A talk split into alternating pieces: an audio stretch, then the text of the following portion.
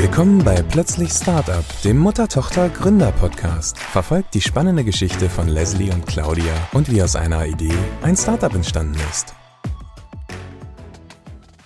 Hallo und herzlich willkommen zu unserer neuen Folge Plötzlich Startup, der Mutter- und Tochter-Gründer-Podcast. Ich bin Leslie. Und ich bin Claudia. Und heute wollen wir darüber reden, wie wir denn überhaupt angefangen haben, unser Produkt zu bauen, wie die ersten Schritte waren, nachdem man eine Idee hat. Leslie, wie haben wir angefangen? Wir haben angefangen, im Internet zu recherchieren, was es alles für Räucherboxen auf dem Markt gibt und was uns gefallen hat, was uns nicht gefallen hat, welche Eigenschaften von den angebotenen Räucherboxen gut waren, äh, wo wir uns vielleicht schon ein bisschen was abschauen konnten oder wo wir gesagt haben, das ist vielleicht eine gute Basis, aber wir wollen es anders haben und so haben wir darüber nachgedacht und entwickelt, was unsere neue Räucherbox für Eigenschaften haben muss. Die meisten von den Dingen, die wir dann noch im Internet gefunden haben, haben eigentlich auch immer für die Hälfte oder die meisten von den Eigenschaften funktioniert. Aber uns war, glaube ich, eigentlich von Anfang an klar, dass wir, wenn wir jetzt schon viel Zeit in unser neues Produkt rein investieren wollen, dass wir es wirklich auch perfekt für uns an jeder Ecke haben wollen. Und dann halt gesagt haben, okay, wir müssen wirklich ein komplett eigenes Ding machen.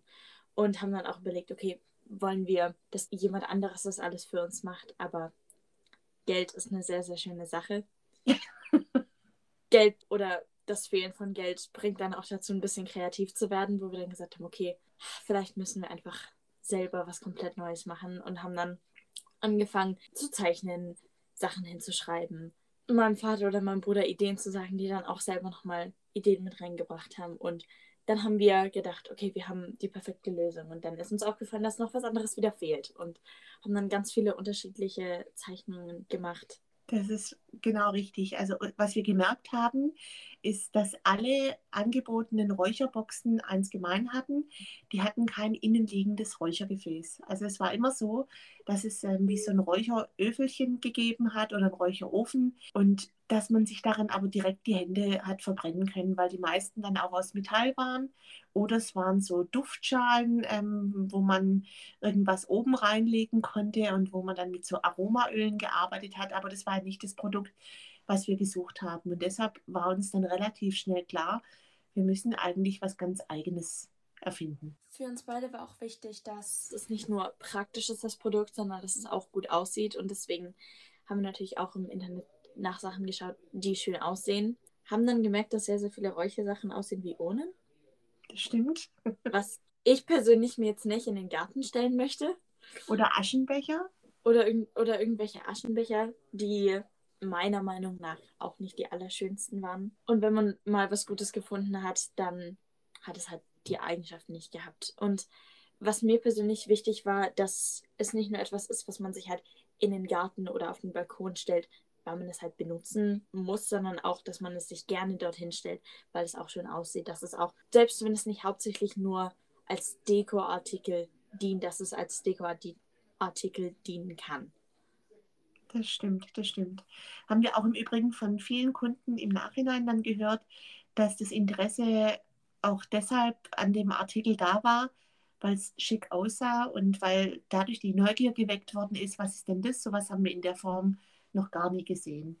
Ein weiterer Punkt, den man bedenken muss, wenn man irgendein Produkt machen möchte, ist nicht nur, wie es aussieht und wofür man das braucht, sondern auch, aus welchem Material es sein soll. Denn wir haben schon erwähnt, dass uns wichtig ist, dass das Produkt nicht zu heiß wird, dass man sich nicht die Hände verbrennen kann und dass es regulierbar sein soll und mussten dann schauen, aus welchen verschiedenen Materialien wir denn das Produkt haben sollten. Und wie in den letzten beiden Folgen schon erwähnt, haben wir vor allem am Anfang sehr, sehr viel bei unseren Freunden und Bekannten nachgeschaut, ob irgendjemand uns helfen kann, was dann vielleicht auch nicht allzu viel Geld kostet. Und zwar kennen wir zum Beispiel Töpfer in der Familie, aber uns ist dann auch schnell klar geworden, dass es nicht sehr realistisch ist. Einfach weil es auch viel zu teuer gewesen wäre, weil es dann lauter, lauter Einzelstücke am Anfang gewesen wären und weil wir einfach festgestellt haben, dann auch, dass es so nicht funktionieren kann.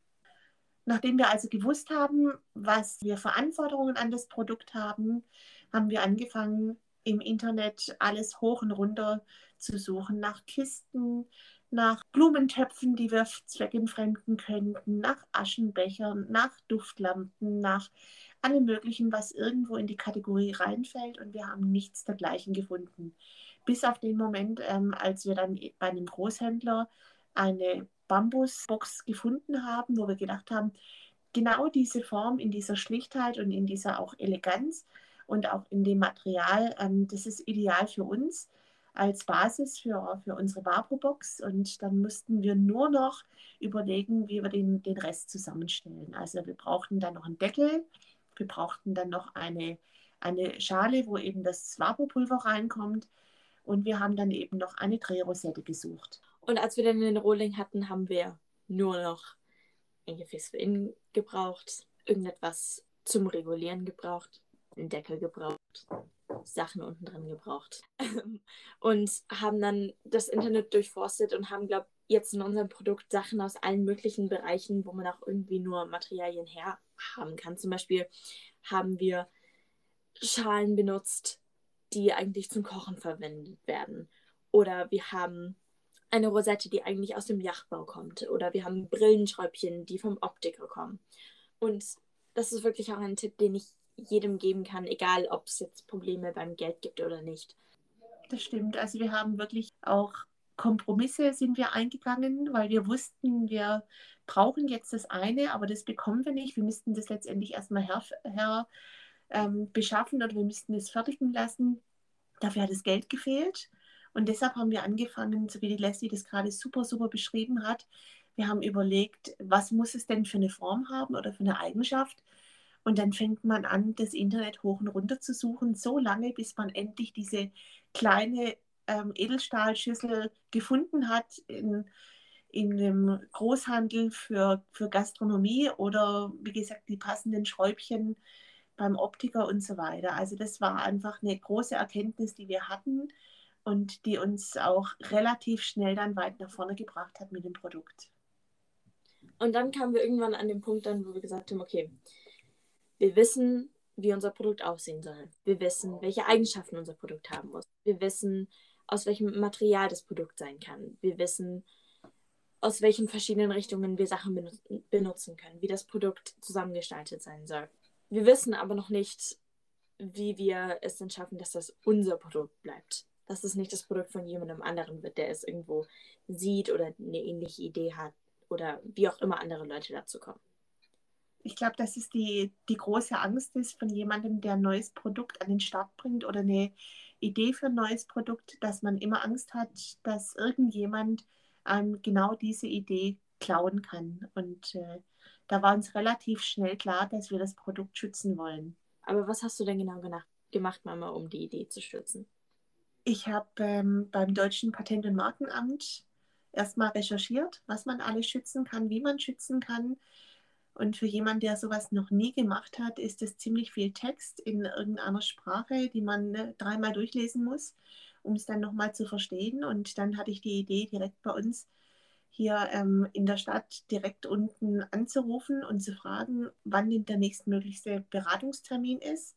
Und manchmal ist es so, dass man zum richtigen Zeitpunkt die richtige Nummer gewählt hat. Ich hatte das große Glück, einen Mitarbeiter ans Telefon zu bekommen, der gesagt hat, ja wissen Sie, ähm, wegen Corona ist es so, dass wir momentan gar nicht viele Termine vergeben können.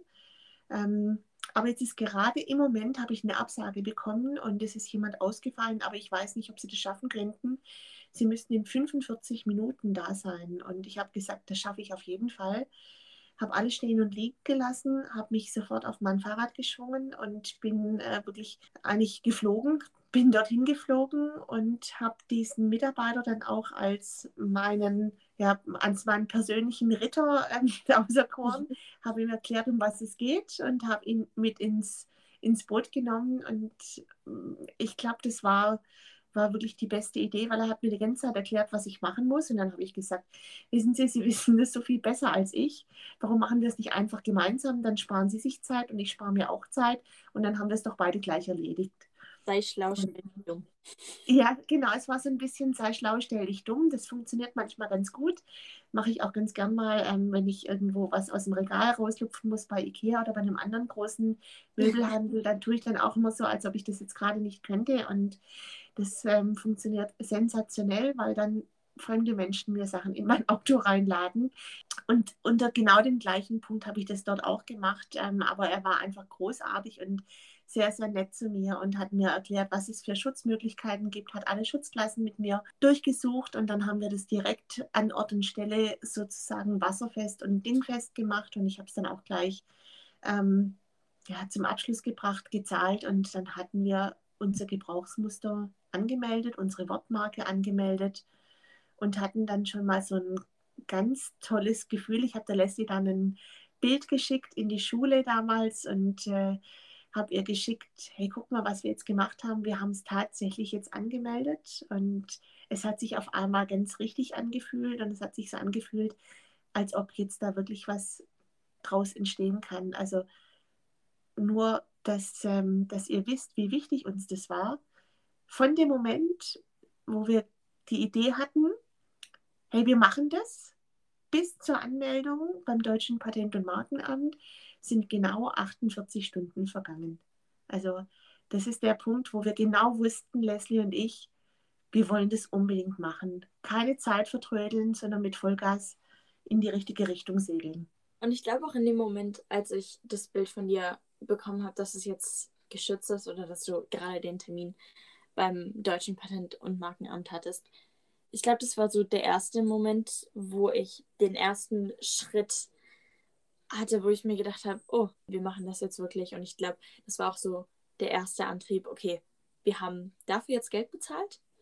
Wir haben da jetzt Zeit investiert und Energie investiert, das schützen zu lassen. Wir müssen jetzt auch wirklich was draus machen. Und ich glaube an sich auch die Message von dem Ganzen einfach zum richtigen Zeitpunkt, am richtigen Ort mit der richtigen Person geredet zu haben und der Zufall, dass Mama genau dann angerufen hat, wann, wo gerade schon jemand abgesagt hatte. Ich glaube, da habe ich mir als Message einfach rausgenommen, dass man einfach manche Dinge nicht planen kann an sich im Leben, aber auch wenn man ein Produkt oder eine Firma neu an den Start bringt. Go with the flow.